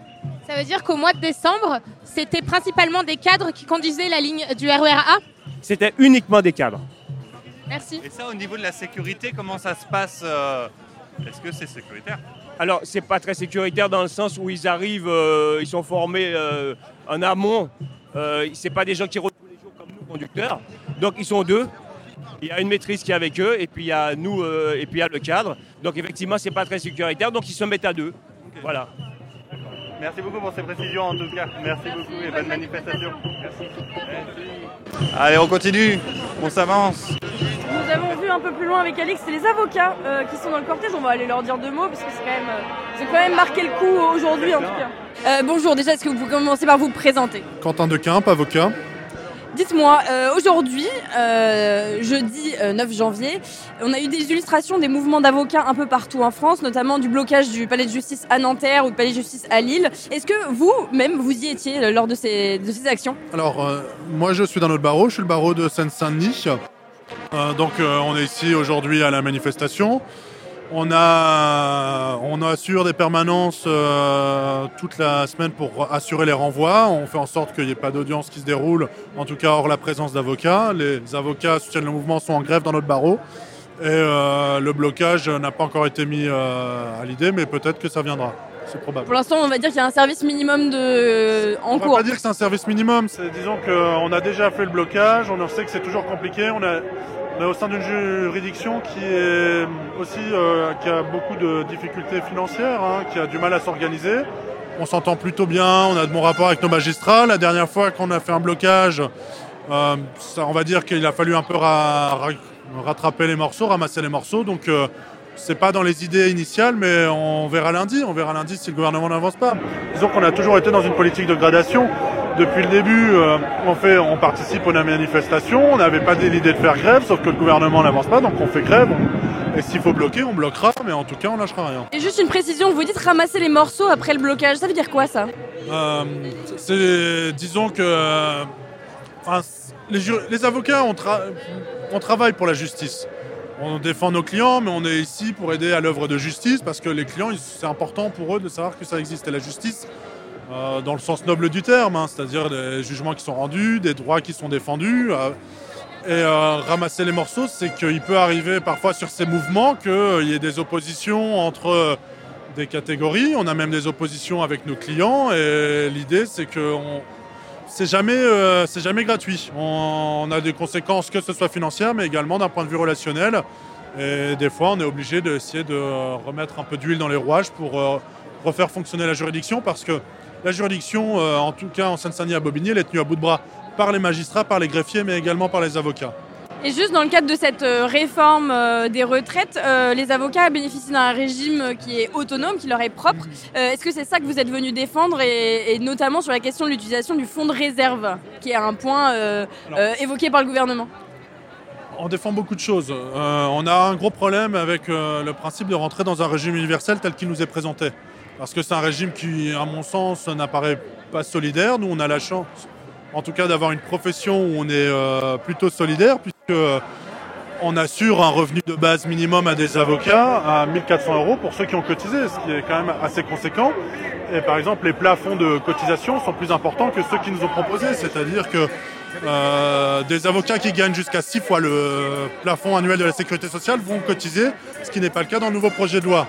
Donc ce qu'on défend, c'est cette spécificité. C'est aussi le fait que pendant toutes ces années, on a un exercice où certains avocats euh, vont être que dans un domaine, euh, que avoir des clients qu'on appelle payants à titre lucratif, et d'autres qui vont être aussi dans une démarche d'engagement, d'aider toutes les personnes à faire valoir leurs droits. Et la difficulté, c'est que ça nous coûte de l'argent. Personnellement, euh, prendre un dossier à l'aide juridictionnelle, c'est gagner une somme qui ne va pas assurer mon exercice financier, qui me permettrait pas, qui va peut-être me permettre euh, d'assurer mon exercice professionnel, mais à côté, ça ne me permettra pas de vivre correctement en région parisienne où euh, tout est compliqué. Et c'est la raison pour laquelle euh, bah, les perspectives sont, bah, écoutez, je vais quand même me consacrer à ça, je sais que plus tard, j'en serai récompensé. Et on s'associe par ça avec d'autres professions, comme les enseignants, comme les pompiers, des personnes qui ont fait le choix de participer à un service public avec l'idée que euh, c'est un engagement et qu'effectivement on gagnera moins d'argent sur le moment présent, mais quand il- on pourra s'arrêter parce qu'on sera trop fatigué pour partir au métier, on pourra s'arrêter dignement, ce qui nous est pas garanti. Mais du coup, est-ce que je comprends bien dans le fond de votre discours, c'est dire que certains vont s'orienter, euh, si cette réforme, disons, était appliquée, vers des, des- du coup, des affaires plus lucratives, à défaut de, de clients qui auraient le droit à une défense euh, Effectivement, hein, de toute façon, euh, on va nous demander de cotiser à hauteur de plus de enfin une augmentation de 15%, ça veut dire qu'on serait amené à demander 15% de plus d'honoraires. Notre profession a une déontologie qui est qu'on doit facturer euh, nos clients en fonction de leurs moyens, leurs revenus. Quand on est installé euh, en Seine-Saint-Denis, euh, le revenu moyen va tourner autour de 1500 euros. Demander 1500 euros à quelqu'un pour une procédure, c'est très dur parce qu'on sait que bah, peut-être qu'il n'emmènera pas ses enfants en vacances, que ce sera moins de cadeaux de Noël. Donc on fait attention à, à solliciter moins d'honoraires. Sauf que si on nous demande de payer trop, après la question se posera est-ce que nous on meurt on arrête d'exercer ou est-ce qu'on veut continuer, mais dans ces cas-là, au détriment des clients On nous demande de faire un choix qu'on n'avait pas à faire jusqu'à présent, qui nous permettait d'exister qu'on veut maintenir, c'est-à-dire pouvoir avoir le droit de s'engager et d'assumer les conséquences de notre engagement, qui est de gagner peut-être moins d'argent, mais d'avoir le sentiment de participer à cette société. Il y a beaucoup de gens qui ne sont pas en mesure de faire valoir leurs droits. On a l'habitude de dire qu'au RSA, il y a 30% des personnes qui ne font pas valoir euh, leurs droits au RSA. Bah, tous les droits, que ce soit le droit au logement, euh, le droit euh, bah, justement au RSA, on peut les faire valoir avec des avocats et nous, on les aide et on est prêt à les aider et on aime les aider. Et, euh, donc, on est dans la rue aujourd'hui, jeudi 9 janvier. Est-ce que vous, donc, vous êtes mobilisé depuis euh, le début de cette mobilisation contre la réforme des retraites depuis le 5 décembre? Alors, oui, on est mobilisé depuis le 5 décembre, mais même euh, la première manifestation des avocats avait eu lieu le 16 septembre, c'est-à-dire qu'on le sait. Après, on est des avocats, donc on sait aussi qu'il y a un temps pour tout, la justice est très lente, le politique a tendance à être lent, en tout cas, on joue le jeu jusqu'à ce qu'on ne nous prenne pas pour des idiots, c'est-à-dire on nous dit qu'il y a une concertation, on participe, on écoute, on propose, et puis à un moment, quand il y a un blocage, il y a un blocage, et c'est pour ça que maintenant, euh, on se met en grève dure. Euh, on avait fait jusqu'à présent des grèves ponctuelles, des grèves hachées, maintenant on fait des grèves dures qui vont durer toute la semaine et qui seront renouvelables. Nous, dans notre barreau, lundi, a une nouvelle réunion, une nouvelle assemblée générale où on verra si on vote la poursuite de la grève et il est fort probable qu'on continue. Le barreau de Paris l'a voté jusqu'à mardi prochain, d'autres barreaux mercredi, jeudi, bref, on lâchera rien. Donc grève dure du côté des avocats. Merci beaucoup. Euh, bonne manifestation à vous. Merci. Donc voilà, vous l'entendez, ça continue en tout cas pour les avocats. Euh, ils vont peut-être continuer à déposer leur robe noire euh, au pied de la ministre. Euh, on verra bien dans les, dans les prochains jours, dans les prochaines semaines. Euh, pas mal de robes noires donc autour de nous. On se déplace. Donc, nous sommes toujours sur le pavé en direct euh, et à côté de nous, il y a Mathilde Panot. Mathilde Panot, bonjour. Bonjour. Euh, donc, toujours présente sur le pavé. On vous a déjà vu euh, dans d'autres mobilisations contre cette réforme de retraite. Euh, Est-ce que le combat continue toujours donc du côté de la France Insoumise et vous serez toujours dans la rue, y compris samedi prochain et encore et encore jusqu'à ce que. Ah bah plus que jamais. Alors euh, demain matin euh, à 4h30, on sera avec euh, les grévistes de la RATP à Vitry qui eux aussi sont en grève depuis maintenant. alors demain ça fera 37 jours. Donc ça fait 37 jours qu'il y a des centaines de milliers de familles dans le pays qui ont leur frigo vide parce que le gouvernement refuse de céder. Et donc, euh, eh ben, on sera engagé euh, aux côtés de ce mouvement populaire qui s'élargit euh, toujours encore plus. Et c'est impressionnant de voir euh, euh, le nombre de personnes qu'il y a euh, aujourd'hui à Paris et d'ailleurs dans l'ensemble de la France. On disait que les syndicats disaient que le le 5 décembre, il y avait à peu près euh, 180 manifestations. Le 17, il y en avait 190. Et là, ils en annoncent 210. Donc, donc on continue avec un élargissement et un élargissement des secteurs. Donc, si le gouvernement continue à faire la sourde oreille, eh ben, ils vont arriver vers la grève générale, la vraie. Et un petit mot peut-être sur euh, les négociations qui continuent cette semaine euh, entre les partenaires sociaux et euh, le gouvernement. Euh, le texte a déjà été transmis au Conseil d'État donc en fin de semaine dernière. Il passera au Conseil des ministres le 24 janvier. Est-ce qu'il y a vraiment encore des négociations euh, aujourd'hui où le texte est déjà fait- fini et on va juste changer une virgule? Ah mais évidemment, ils nous prennent vraiment pour des imbéciles. Ils transmettent déjà le texte en- le jour même où ils disent qu'ils reprennent la négociation euh, euh, avec les syndicats. Nous, les, les- les points, ils sont clairs. Nous disons, nous ne voulons pas de la retraite à points. Quels que soient les paramètres que vous changez, la retraite à points, ça veut dire le monde du chacun pour soi. Ça veut dire un monde où concrètement, pour que les gens ils aient des pensions dignes, déjà tout le monde va travailler plus longtemps avec des pensions plus faibles. Et donc les gens qui auront un peu d'argent iront vers les fonds de pension pour les gaver encore plus et auront, arriveront à avoir un niveau de vie à peu près correct. Et tous les autres qui n'auront pas l'argent pour le faire, eh ben, ils vont tomber dans la pauvreté comme ça existe dans plein de pays d'Europe. Parce que la France, c'est le pays où, malgré les défauts de notre système, nous on veut aller à la retraite à 60 ans à taux plein, on veut compter les 10 meilleures années au lieu des 25 meilleures années, notamment pour le privé. Donc il y a plein de choses à améliorer, notamment sur les retraites des femmes. Mais malgré cela, on est modèle. On, bah oui, on est dans on est dans le pays d'Europe où le, le taux de retraités pauvres est le plus faible d'Europe. Donc concrètement, on sait déjà ce que ça va créer. Et d'ailleurs, qui est le premier pays à avoir eu la retraite à points dans le monde? C'est le Chili sous Pinochet. Et euh, aujourd'hui, vous voyez les manifestations monstres des gens, notamment sur la question des retraites, qui disent on n'arrive même plus à vivre, on n'arrive plus à se payer des chaussures, on n'arrive plus à remplir notre frigo, on n'arrive plus. Donc nous, on veut pas de ça comme modèle. Donc la question, elle n'est pas de savoir sur quels paramètres on va bouger un peu. La question, c'est il retire sa réforme et après on pourra discuter. Et c'est quand même incroyable, historiquement, c'est le gouvernement qui écoute le moins son peuple. On est quand même dans une situation où tous les secteurs sont contre lui, et pourtant il continue à vouloir passer en force son projet, et ça c'est inadmissible, et on continuera jusqu'au bout. Et pour parler un tout petit peu de ce qui s'est passé pendant cette période de Noël, de voilà, euh, ça n'a pas été la trêve pour tout le monde, les mobilisations ont continué. Et juste le petit pied de nez peut-être au niveau gouvernemental, euh, donc euh, Jean-François Cirilli, euh, président de BlackRock France, euh, promu officier de la Légion d'honneur. Quel regard vous portez sur cette, euh, cette nomination? Est-ce que ça, ça vous irrite? Bah, pied de nez, vous êtes même gentil, c'est une insulte. Commencer l'année par donner la plus haute distinction de la République euh, euh, au patron français de BlackRock, donc qui est euh, l'un des plus grands fonds de pension au monde, c'est une insulte à tous ceux qui sont en train de se battre. Vous vous rendez compte que par exemple BlackRock détient une partie de Monsanto, enfin c'est ceux qui nous empoisonnent, c'est ceux qui veulent voler l'argent, les 300 milliards quand elle dit boîte de Smarties, la secrétaire d'État, c'est 300 milliards qui appartiennent aux travailleurs. Et d'ailleurs on voit le pays depuis un peu plus d'un mois. Il est bloqué pourquoi? Parce que tous ceux qui font la France au quotidien, ils, se sont arrêtés. Bah oui, c'est les travailleurs et les travailleuses de ce pays qui font la France au quotidien. Et donc à un moment c'est stop. Ça c'est la goutte d'eau qui fait tout déborder. Et de dire vous arrêtez d'aller de nous voler, ça c'est pas possible de nous voler encore plus. Euh, on a fait passer, euh, ils ont fait passer euh, l'impôt de solidarité sur la fortune qu'ils ont supprimé, qui a notamment donné à Madame Muriel Pénicaud 162 000 euros en plus par an.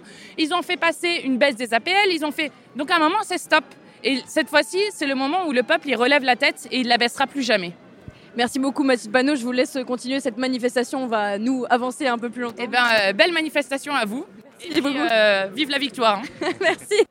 On continue donc, euh, voilà, on parlait euh, juste à l'instant de, de BlackRock. D'ailleurs, des, des cheminots sont allés envahir euh, euh, les bureaux de BlackRock euh, à Paris. Alors, c'était avant-hier, après une AG euh, le matin euh, à la gare de Lyon. Des cheminots ont décidé euh, d'emmener avec eux toutes les personnes qui ont euh, assisté à l'AG. C'est-à-dire qu'il y avait également quelques professeurs, quelques autres professions en tout cas. Et ils les ont emmenés dans la ligne 14, la ligne 14 qui fonctionne à Paris euh, assez simplement parce qu'elle est, eh ben, elle est guidée par des robots. Et les robots ne font pas grève. On peut peut-être dire que lors de cette action, ils n'étaient pas très très nombreux et ils se sont fait, disons, expédier assez rapidement. Exactement. Mais disons que pour le symbole, voilà, ça a été plutôt visible sur les réseaux. Voilà. Ils sont descendus à pyramide, ils sont dépassés un petit peu euh, par euh, leur rapidité, les vigiles, et puis ils sont allés dans BlackRock, en tout cas dans le siège social où se tient le siège de BlackRock. Et ils ont euh, chanté, scandé quelques slogans et euh, craqué quelques fumigènes, puis ils sont repartis très rapidement. Combien de nos chairs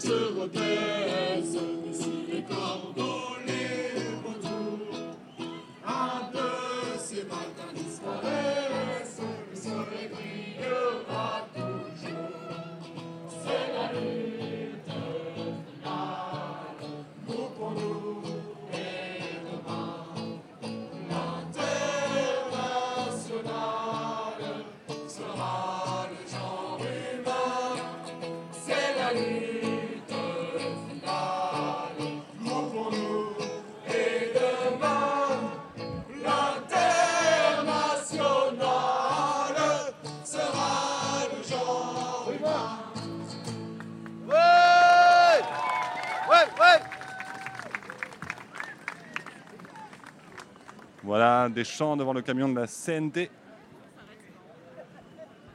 L'international, scandé par euh, plusieurs dizaines de personnes présentes devant ce camion CNT. Les Gilets jaunes toujours euh, présents dans la rue. Et puis, euh, chose importante, samedi prochain, car la mobilisation se déploie sur trois jours cette fois-ci. Euh, Aujourd'hui, jeudi, vendredi demain et samedi, une autre manifestation est prévue contre le projet de réforme des retraites. Le samedi, jour euh, important d'habitude euh, pour les Gilets jaunes. Ouais, on est toujours en direct. Euh, bonjour, est-ce que vous pouvez juste me dire comment vous appelez? Corinne. Corinne, vous avez un gilet jaune euh, qui entoure votre bras. Euh, et vous me disiez à l'instant que vous êtes dans la rue depuis le 17 novembre 2018, c'est ça? Novembre 2018, oui, c'est ça. Et vous continuez toujours de manifester, euh, que ce soit contre la réforme aussi motivé, que ce soit pour la réforme comme pour le reste, comme pour la réforme euh, de l'enseignement, comme pour la réforme euh, de la de la CAF, comme pour la réforme de toutes les réformes qui nous ont qui nous ont fait jusqu'à présent. La Sécu, tout, ils détruisent tout. Et on est dans la rue et on n'est pas prêt de, de- de rentrer chez nous. Donc sur tous les fronts. Exactement. Est-ce que vous êtes euh, d'ici, de Paris? On est de l'heure. De l'heure, donc vous vous déplacez exprès pour venir sur les manifestations parisiennes? Toujours. Et tous les week-ends. Et comment ça se passe en termes d'organisation, de temps, d'argent? Comment vous faites pour vous déplacer, pour prendre le temps C'est très compliqué. Euh, parfois, on ne peut pas venir parce que justement, les moyens ne sont pas là. Et euh, c'est très compliqué pour nous de se mobiliser. Ça prend éno- énormément d'énergie, de temps. On a, comme tout le monde, autre chose à faire. Et, euh, et on est toujours là. Est-ce que vous, vous travaillez à côté? Ah oui, oui. Moi, j'ai, euh, je suis fonctionnaire et je cumule quatre emplois supplémentaires pour pouvoir subvenir aux besoins de ma famille. Quatre emplois? Quatre emplois, oui. D'accord, donc effectivement, vous avez d'autres choses à faire que de venir manifester, mais vous êtes là quand même sur tous les fronts, euh, toutes les manifestations. Donc euh, j'ai envie de dire bravo à vous parce que c'est pas si simple que ça. Euh, Est-ce que voilà, on a vous êtes dans la rue depuis le 17 novembre, donc ça fait un moment, ça fait plus d'un an. Euh, comment vous avez vécu un peu cette année de manifestation? Aujourd'hui, on va dire qu'il y a une présence policière qui est, disons, raisonnable, même s'il y avait des contrôles à, à- à République. Euh, Comment vous avez vécu cette année de manifestation par rapport à cette présence policière, ces ambiances de manif? Nous, ça a été effectivement aujourd'hui, c'est raisonnable et ils sont peut-être raisonnés aujourd'hui. Ça n'a pas été le cas, pour, tout au moins pour les gilets jaunes, ça n'est jamais le cas. On est toujours en danger vis-à-vis de la police, on se sent toujours en danger lorsqu'on les voit. Et, euh, et preuve étant, moi j'ai été blessée, j'ai repris euh, un éclat de, de, de grenade Il a fallu euh, m'opérer euh, sous radio parce qu'on n'arrivait pas à retirer le morceau. Il s'est passé à quelques centimètres de, de- de l'œil et du cerveau. Est-ce que, est que ça, ça vous a fait parfois hésiter à porter votre gilet jaune? Non. Non, mais certainement pas. Et c'est voilà. Voilà. Oui, je comprends, mais devant la, la répression qui, qui- qui a été telle et euh, même le, à un- une échelle moins grande, les amendes euh, portées sur des gens qui portaient des gilets jaunes, euh, vous, vous avez, ça ne vous a pas Par contre, il faut, il, faut, euh, il faut être un peu rusé parfois, c'est-à-dire de les cacher parfois et de les ressortir euh, au moment où, euh, tout comme euh, nos, nos- nos protections, que ce soit le sérum physiologique, pendant un temps on pouvait aller en garde à vue pour ça, euh, comme euh, les masques de protection. euh. mais le plus dramatique, je crois, la plus répressive a été à la place d'Italie. On s'en souvient, avec Radio Parleur, on y, on y était, euh, on y était, donc un, un gazage massif de la place d'Italie euh, au mois de décembre, si je dis pas de bêtises. Euh, ouais, ouais, c'était assez impressionnant comme manifestation. Ouais, ouais, c'était impressionnant. C'était pour le- les un an des, des- des Gilets jaunes, donc euh, le 16 novembre. Et euh, oui, ça c'était vraiment impressionnant. Nous, on en a vu tomber euh, à plusieurs reprises devant nous. Et là, on voyait bien que, ce n'étaient pas du tout les casseurs qui étaient visés. Et juste une petite question, euh, j'avais rencontré précédemment d'autres gilets jaunes en décembre lors des manifestations contre la réforme des retraites et on parlait notamment de voilà de est-ce que les gilets jaunes n'ont pas réinitié finalement le fait de retourner dans la rue assez régulièrement?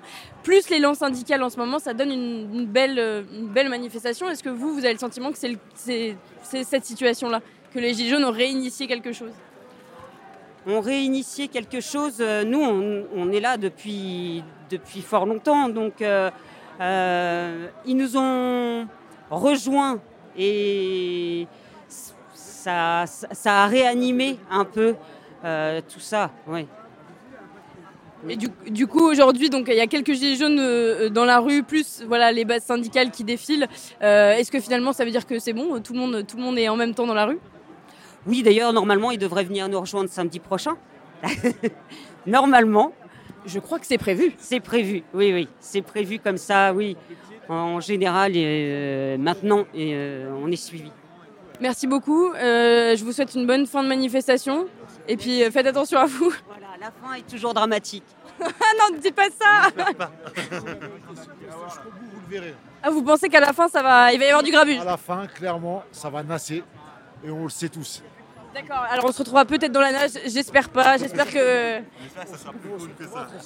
D'accord, merci beaucoup à vous. Euh, donc voilà, quelques gilets jaunes présents euh, autour de nous, euh, qui sont prêts à aller au contact finalement, euh, euh, malgré la présence policière autour de nous, malgré les potentiels gazages et nassages, qui sont prêts en fait à, à continuer ce mouvement et à, et à aller au devant de la manifestation. Il faut rappeler qu'il y a eu un arrêté de la préfecture qui est sorti quelques jours avant, euh, qui visait spécialement euh, les gilets jaunes et euh, qui visait à leur interdire d'être dans, dans cette manifestation. Et pourtant, ils sont là, ils sont présents, malgré cette promesse de, de répression. Et il me semble aussi que cet arrêté de la préfecture a mentionné entre guillemets les euh, partis politiques contestataires, euh, donc complices euh, de ce mouvement. Voilà, cette, ce phrasé euh, est juste, euh, ma foi, un peu euh, étrange. Voilà, parti politique contestataire, ça fait vraiment un ordre établi et euh, tout le reste n'est que contestation. C'est un peu, euh, voilà, étrange vraiment. Champagne, caviar, couscous pour tous. Champagne, caviar, couscous pour tous. Champagne, caviar, couscous pour tous. Champagne, caviar, couscous pour tous. Champagne, caviar, couscous pour tous. Champagne, caviar, couscous pour tous. Champagne, caviar, couscous pour tous. Telle est la revendication euh, du lycée Mozart 93. Le cortège est toujours serré, des gens euh, l'admirent au balcon. Et c'est bien la fanfare invisible qui met le feu dans cette manif.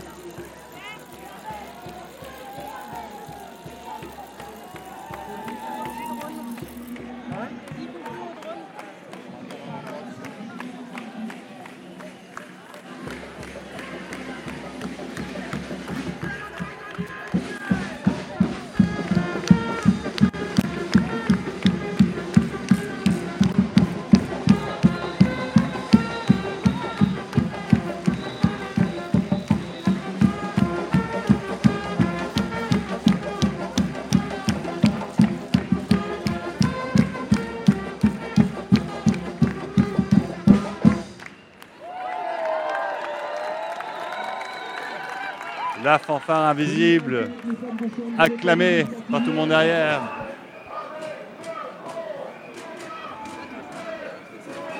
Radio parleur, c'est des luttes à toute heure, et tu peux l'écouter chez toi.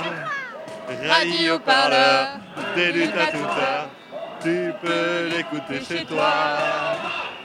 On est de retour dans cette manifestation à Paris de grève contre le projet de réforme de retraite. On est bien avancé et on est dans le cortège de tête où une certaine ambiance s'est installée, beaucoup de slogans, beaucoup de gens motivés, malgré la pluie qui commence à s'abattre devant nous. Et donc les parapluies sont un peu de sortie là maintenant. Allez, on est devant une banderole de la ville de Paris qui ne bat pas en retraite. Quelques chiffres. Il y a 22 000 personnes à Marseille, il y a eu 14 000 personnes à Toulouse et 10 000 à Bordeaux, selon la police. Soit moins que le 17 décembre et le moins que le 5 décembre aussi. Dans l'Ouest, assez mobilisé, Nantes aurait rassemblé 8 400 personnes contre 14 000 le 17 décembre dernier, 9 000 le 10 décembre et 19 000 le 5 décembre. On a aussi eu euh, des échos de la tête de cortège, comme quoi euh, il y a déjà eu quelques gaz lacrymogènes tirés. Et là, on vient de passer un cordon de policiers, mais tout équipé avec des GM, et des GM et des policiers également. Donc voilà, peut-être que ça se tend un petit peu en fin de manifestation. On arrive, euh, pour vous rappeler, euh, dans des quartiers un petit peu plus huppés de la capitale.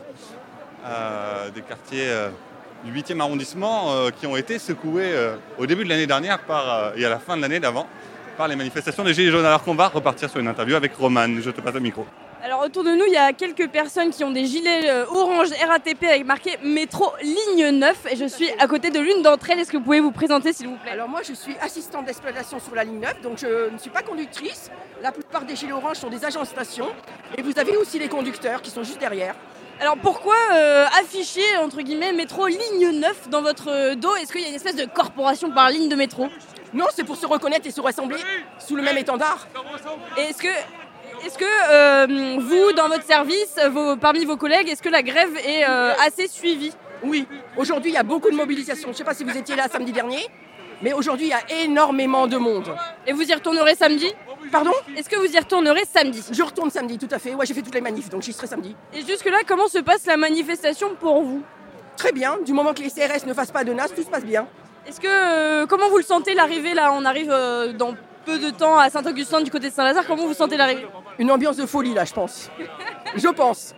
Je pense, je pense. Si les SRS ne gazent pas, ne font pas ce qu'ils font d'habitude, ça devrait très bien se passer l'arrivée. Et juste euh, au niveau de cette bataille de l'opinion publique sur cette réforme des retraites, au départ, il y avait quand même un énorme discours sur euh, voilà, les, cheminots et les agents de la RATP en tête de pont sont des privilégiés euh, par rapport à cette réforme. comment vous le sentez, ce, cette très fausse, fausse information qui circule sur les médias, genre BFM, LCI, les chaînes nationales et les journaux nationaux. nationaux. Pardon. Il y a de les informations. Déjà, on n'est pas des privilégiés. Excusez-moi, mais pendant des années, j'étais en nuit. ok Là, en ce moment, je suis fait de mixte nuit. Je suis entré à la RATP en 91, je n'ai pas de privilège. Tout ce qui est prime ne compte pas pour la retraite, ok? Donc on n'est pas des privilégiés au moment de la retraite.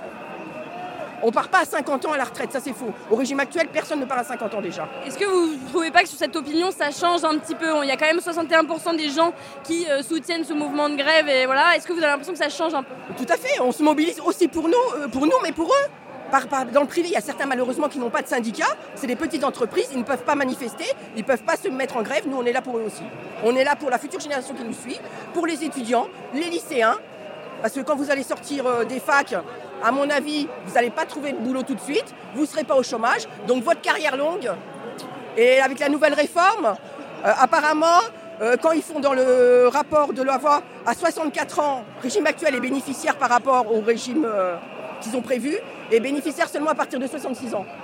Et je ne crois pas qu'il y a beaucoup de travailleurs, je dis bien de travailleurs, qui seront encore capables de travailler à 66 ans ou 67 ans. Est-ce que vous, vous avez une caisse de grève qui est organisée au niveau de votre mouvement? Euh, Il y a des cagnottes de grève qui sont un petit peu partout sur le réseau, un peu partout. Est-ce que ça, ça vous permet de durer sur la, sur la longueur? Bah Pour l'instant, on ne touche pas. Hein, on touche pas. Là, pour l'instant, personne ne touche rien du tout. Hein. Les cagnottes sont en train de se faire. Euh, on verra comment ça s'organise après. Hein. Je présente qu'il faudra présenter ses jours de grève. Et selon les jours de grève, je pense qu'on aura un petit subside. Parce qu'on perd énormément d'argent. Hein. Et on l'a vu, euh, notamment, enfin là ça concerne les dépôts de bus, mais on a vu du soutien de la part de lycéens, de, de- Oui. de jeunes de l'université. Et l'éducation nationale est en train de se remobiliser petit à petit aussi. Donc vous, vous avez perçu ce soutien-là aussi de votre côté? Tout à fait, oui, oui, oui. Là, bah, bon, la grève a peut-être commencé un peu tôt, à mon avis, le 5 décembre un peu tôt. Il aurait fallu commencer euh, vers le 13, le 15. Mais là, il y a encore, c'est encore mobilisé. Regardez autour de vous. Je sais pas, c'est, euh, ça fait plaisir. Là, vous avez des gens qui sont du privé, qui sont du public. Vous avez la RATP, la SNCF, vous avez la pétrochimie, vous avez des comités de- d'arrondissement. Donc, y a, voilà, c'est c'est solidaire. Ça fait plaisir. Et je me permets de vous demander, est-ce que vous, en tant que femme, euh, se mobiliser contre cette réforme, ça, disons, c'est un- une raison de plus Non, pas particulièrement, non. Aux médias, ils disent que les femmes vont être gagnantes, etc. Mais euh, franchement, lisez le rapport de la voix. Lisez le, rapport qu'ils font entre le régime actuel et le régime qu'ils ont prévu, franchement. Il n'y a pas de gagnant. Et 1000 euros, 1000 euros, revenu minimum, ils disent que c'est pas le minimum vieillesse, mais c'est quoi 1000 euros? Parce que le nombre de points sera multiplié par une valeur de liquidation qui sera fixée par qui? Et qui sera ML soumis à l'évolution des salaires. Mais évolution des salaires, est-ce qu'il y a des évolutions de salaire en France? Personnellement, j'ai jamais une, évo- une évolution de 10%. hein. Et est-ce que quand on parle de- du financement de votre retraite pour vous personnellement, est-ce que quand on parle de fonds de pension, de retraite, etc., c'est des choses qui vous parlent? Alors les fonds de pension, je ne sais pas si... Alors à la à pas une époque, on avait la possibilité d'investir sur Natixis. Natixis a investi dans Madoff. Je ne sais pas si ça vous parle. Pas du tout. Madoff, le fonds de pension américain qui s'est cassé la gueule, il a fini en prison. Voilà, donc les fonds de pension, ça finit, c'est pour qui? C'est pour les riches. Ça va être les assurances, les fonds de pension. C'est pour la finance. Quelle a- Non, non, non. Pour vous, c'est non. Bah euh, oui, franchement. Ben, en tout cas, merci beaucoup d'avoir répondu à nos questions. On va continuer même sous la pluie. Hein. Ok, bah bon courage à vous. Merci beaucoup. Merci, bonne manifestation, merci. Au revoir. En tout cas, il y a beaucoup d'ambiance dans cette manifestation, euh, dans cette deuxième partie de manifestation, tout autour de nous. Je ne sais pas si tu l'as mentionné, mais on a croisé un peu plus tôt les, bibliothécaires euh, de Paris qui se sont mis en grève. Et ne craignez rien, vous avez la possibilité d'avoir vos, prêts de livres prolongés euh, jusqu'à leur finir, hein, juste que la grève continue. Donc pas d'inquiétude si vous avez des bouquins en retard. euh, les, bibliothécaires sont très arrangeants, je, pense. Et on arrive là, enfin, à la gare Saint-Lazare. Donc on est quasiment à la fin du parcours. Et on avance, doucement, les parapluies de sortie. Il pleut Tu vois, tu disais qu'il ne pleuvait pas beaucoup tout à l'heure et ce n'est plus le cas. On a eu de la chance, on a eu de la chance je pense pendant un certain temps. Et là on en a un petit peu moins. Mais bon, ça ne va pas nous arrêter. On passe devant des banderoles Le peuple veut la retraite du régime et un support international. Alors qu'est-ce qu'on va voir? Ensuite Est-ce qu'on va voir la dame qui a une pancarte bossée? C'est chiant. Ça peut, ça peut. Je te passe le micro, Roman. Oui, euh, je suis avec une dame que j'ai repérée de loin car vous avez une pancarte assez rigolote. Est-ce que vous pouvez nous dire ce qu'il y a écrit sur votre pancarte? Alors, sur ma, sur ma pancarte, il est précisé que bosser, bah, c'est chiant. Pourquoi vous avez écrit ça sur votre pancarte Parce que je pense euh, aux personnes qui travaillent dans des conditions très difficiles.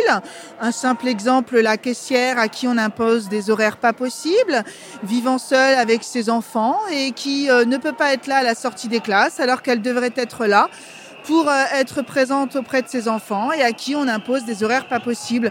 Je parle en connaissance de cause, je suis professeur en collège, donc ces mêmes enfants, je les vois et je vois quelles en sont les conséquences. Je vois qu'on vous fait un signe à côté. euh.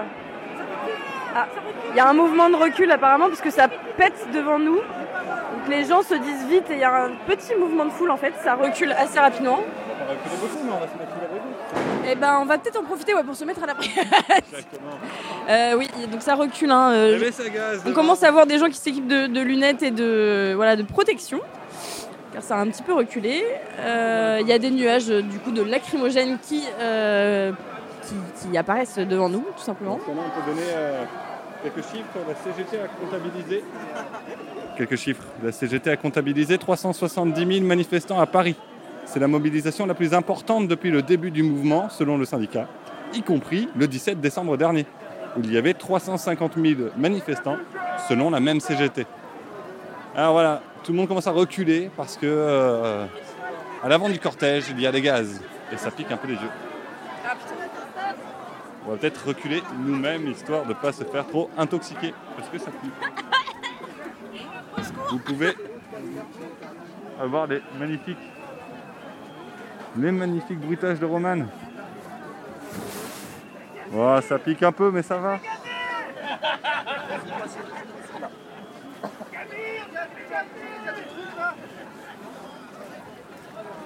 Juste pour décrire un tout petit peu ce qui se passe, ça reflue énormément. Vous l'entendez peut-être, mais en fait, on se, fait gazer. euh, voilà, on s'est fait gazer. Ça pique un peu les yeux. Il y a énormément de gens euh, autour de nous qui refluent. Quasiment tout, euh, tout le cortège, en fait. euh, je sais pas s'il reste des gens devant, mais en fait, j'aperçois un, large trou en fait de gens euh, qui ont été dispersés.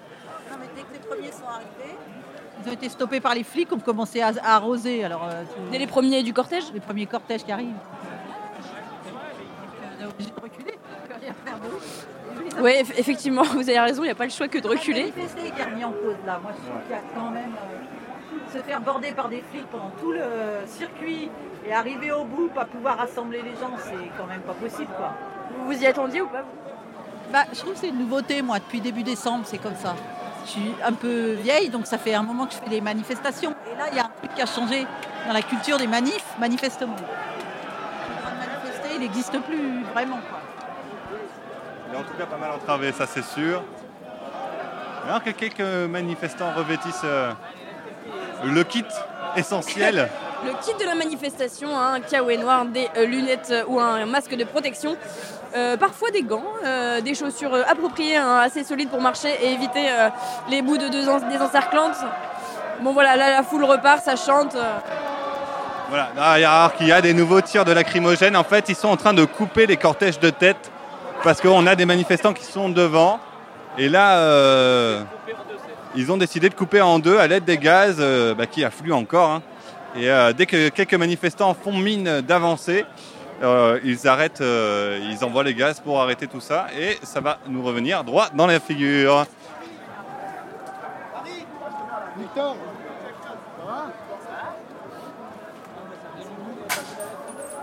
Voilà, une fin de manifestation qui pique, des gens qui disent que ça fait du bien d'avoir à nouveau des lacrymos et des déclenchements de Gli F4.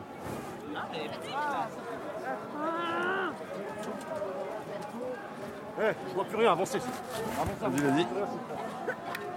De boulevards euh, qui ont été vidés par ces gaz lacrymogènes qui ont été lancés pour euh, on ne sait pas trop euh, quelle raison. Parce qu'on n'était pas devant pour voir, on vous l'avoue.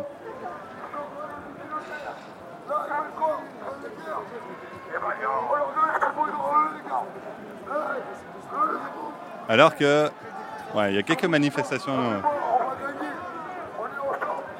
équipées qui sont là devant.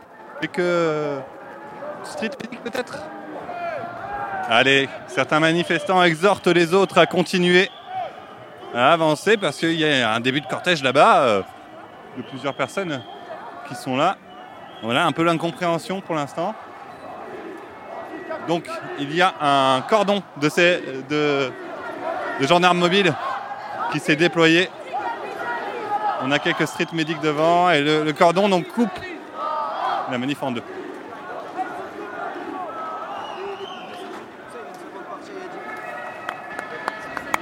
Le SAMU est applaudi quand il passe au travers des manifestants. Euh, voilà. Il y a une ligne de CRS euh, qui fait reculer la manifestation. Alors ce que ça scande, on, on se met sur le côté. On va se mettre sur le côté de toute façon. Et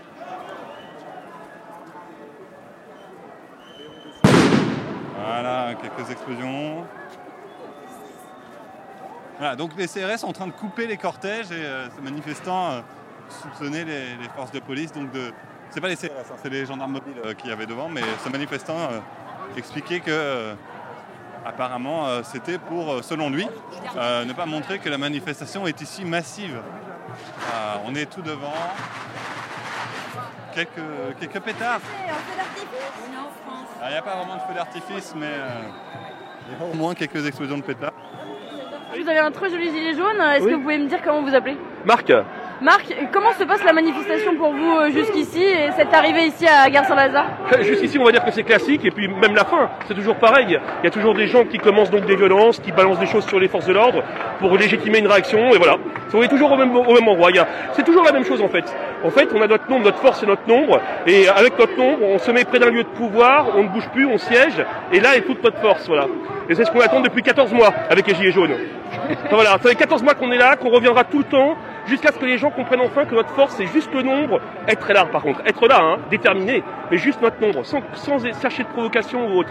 Provocation qui vient, entre parenthèses aussi bien sûr, des forces de l'ordre. hein. Elle est partagée. Hein. Pour vous, le, le- le- le fait de jeter des, des cocktails Molotov- C'est moteur qu'il n'y a pas eu aujourd'hui, ouais. enfin oui, bon, ça peut arriver peut-être. Non, non, il faut surtout... Il n'y a pas d'action violente à mener contre les forces de l'ordre. Elles en ont mené beaucoup, il y a eu des choses qui sont scandaleuses, on va pas en parler maintenant, mais euh, en fait, notre, notre seule action, c'est de montrer au pouvoir que le peuple de France ne veut pas de cette réforme de retraite, et ne veut plus d'ailleurs, euh, c'est un autre sujet, mais qui est lié, ne veut plus de la Macronie, voilà. Est-ce que pour vous, l'exercice du nombre, il est quand même fait aujourd'hui? Oui, oui, mais malheureusement, le nombre est là, mais c'est la stratégie qui n'est pas là. Le nombre est là. La stratégie, c'est encore une fois de s'approcher d'un lieu de pouvoir et de siéger, sans violence, siéger, ne plus bouger et dire à ceux qui nous dirigent, ça suffit maintenant. Et quand vous tout. dites lieu de pouvoir, vous pensez à l'Assemblée ou à L'Assemblée, le Sénat, l'Élysée, c'est pas trop- c'est pas utile. C'est l'Assemblée qui est la maison du peuple. C'est ça le, pour Paris, c'est ça le meilleur lieu de pouvoir. Alors que juste à côté, il y a des gens qui rentrent dans l'hôtel. Oui, qui. Ils vont faire une petite action, je pense, mais euh, ils n'ont C'est pas l'air possible, beaucoup. voilà. C'est possible, ouais. Enfin voilà, on est là pour ça depuis tout ce temps-là, pour ça en fait. Et on continuera, et on continuera, voilà. Et ce qui est très bien, c'est qu'il y a une réelle convergence entre les syndiqués, les gilets jaunes, et puis en fait n'importe quel Français qui n'en peut plus, quoi. Tout simplement. Voilà. Ben, merci beaucoup et bonne fin de manif sous la pluie quand même, mais quand même. Pareillement, merci. Hein. Toujours déterminé. Toujours. Merci beaucoup. Oui, donc c'est vrai qu'il y a des gens qui essaient de rentrer dans le dans l'hôtel Hilton. Euh, Un hôtel 4 étoiles, il faut bien euh, le préciser. Oui, bon en même temps pourquoi pas se faire une petite Oui. euh, une petite chaise dans une chambre Donc, de luxe. Enfin moi de- je Prendre un hôtel de luxe. je ne sais pas pourquoi pas. On est toujours là. Alors que des auditeuristes en kawaii noir nous félicitent pour notre travail, ça fait toujours plaisir. voilà. N'hésitez pas à écouter Radio Parleur, il y a plein de reportages qui vont qui continuent à sortir sur ce mouvement social. On a notamment fait un reportage sur euh, le blocage d'un dépôt de bus parce qu'en fait voilà c'est quelque chose qui est assez récurrent dans ce mouvement et qui continue de perdurer. Donc euh, voilà, n'hésitez pas à, aller écouter, on continue là-dessus. Ouais, on est juste devant euh, la gare Saint-Lazare. Je vois un cheminot avec un, badge Sudrail. Enfin, est-ce que vous pouvez vous présenter d'abord? Ouais, donc moi je suis cheminot, je suis conducteur de train sur la gare de l'Est. Euh, depuis maintenant quoi 8 ans? 8 ans à peu près. Et euh, Depuis quand vous êtes euh, dans la rue contre le projet de réforme des bah, retraites? depuis le début maintenant, donc ça doit faire 36 jours je crois. Depuis euh, ouais, le 4 ou le 5 j'ai dû commencer ma grève. Donc depuis le début je suis en grève et en manif a des manifs. Et comment s'est passée votre manifestation aujourd'hui, jeudi 9 janvier? Là voilà, on est devant la gare, il y a eu quelques lacrymos, quelques heures. Comment ça s'est passé pour vous? Bah, super bien jusque là.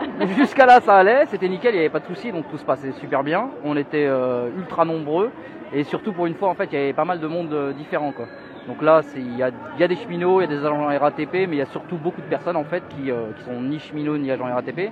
Donc on discute avec plein, donc il y a des profs, il y a un peu tout le monde quoi. Donc là pour une fois c'est une manif qui est vraiment qui représente pour moi vraiment euh, la France quoi. Et donc vous, vous êtes syndiqué chez Sudrail? Tout à fait. Est-ce que vous avez l'impression, enfin comment ça se passe chez vous? Est-ce que ça communique euh, plutôt bien entre la base et les têtes de pont? Est-ce que les décisions sont toujours plus ou moins unanimes pour continuer la grève? Euh, ouais, tout à fait. Bah nous, en fait, on a un fonctionnement un peu à part. Euh, ce qui se passe, c'est que nous, quand on est en grève, en période de grève, euh, c'est les AG qui décident. Pour Sudrail, c'est l'AG qui décide. On n'a pas, vous verrez, on a, on a quelques, quelques représentants sud qui sont assez médiatiques. Euh, bon, ils vont, ils vont euh, quand ils sont invités euh, sur les plateaux télé. Mais si vous voulez, c'est pas eux qui décident pour nous. Ils portent les paroles de l'AG Exactement. Donc en fait, on vote des motions, on vote, euh, voilà, on, on discute entre nous. Et ensuite, c'est la parole d'en bas. Donc c'est soit les AG, soit les adhérents Sudrail qui font remonter euh, ce qu'ils veulent. Et euh, eux, en fait, ils sont plus là pour, si vous voulez, euh, apporter ça aux médias, pour euh, communiquer, quoi. Ce que nous, on, on va pas faire forcément. Est-ce que, entre guillemets, vous, en tant que conducteur, vous êtes un espèce d'exemple gréviste? C'est-à-dire que si vous, vous faites grève en tant que conducteur, les trains ne circulent plus. Donc vous êtes un peu des postes clés, finalement, dans, dans, dans ce mouvement-là aussi. Est-ce que, du coup, comment dire, vous êtes un peu un exemple pour tous les, les autres cheminots qui n'exercent pas le même poste que vous?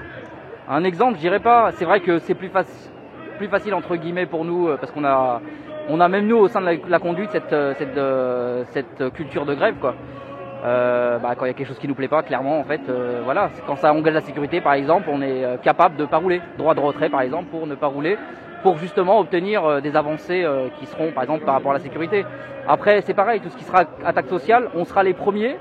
Et oui, forcément, un train, un conducteur. Donc s'il n'y a pas le conducteur, bah, c'est beaucoup plus compliqué de faire rouler le train. Après, si vous voulez, on n'est pas non plus censé nous euh, prendre tout sur nos épaules. Il y a des agents, il y a des commerciaux, il y a des agents de guichet. Leur, euh, leur, leur euh, fonction disparaît petit à petit, c'est ce que la direction veut. Mais justement, ils doivent relever la tête et justement arrêter de, arrêter de bosser, quoi, genre de grève, clairement, de nous rejoindre dans le, dans, le- dans le combat.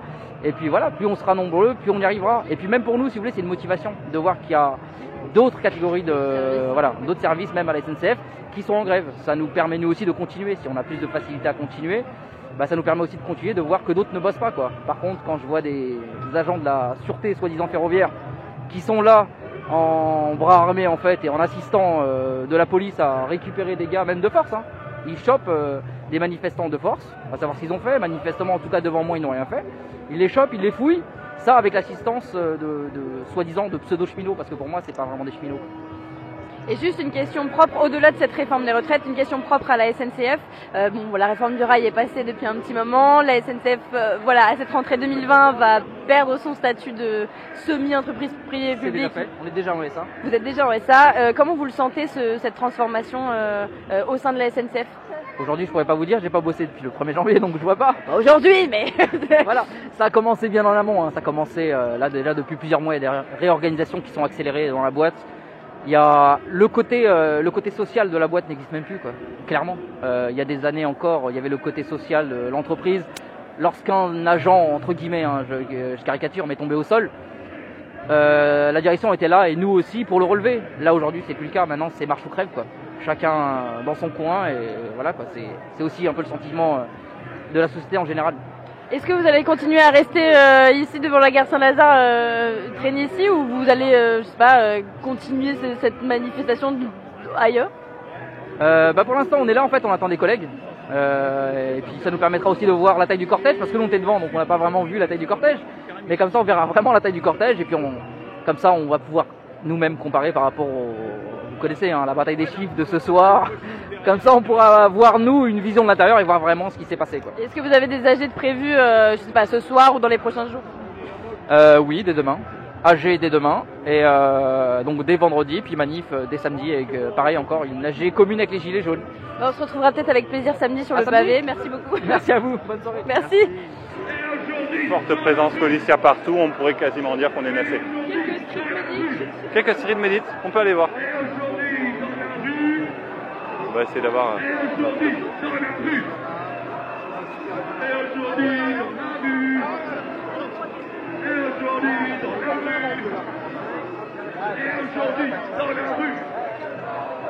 Et aujourd'hui, dans la rue. Aujourd'hui, dans la rue.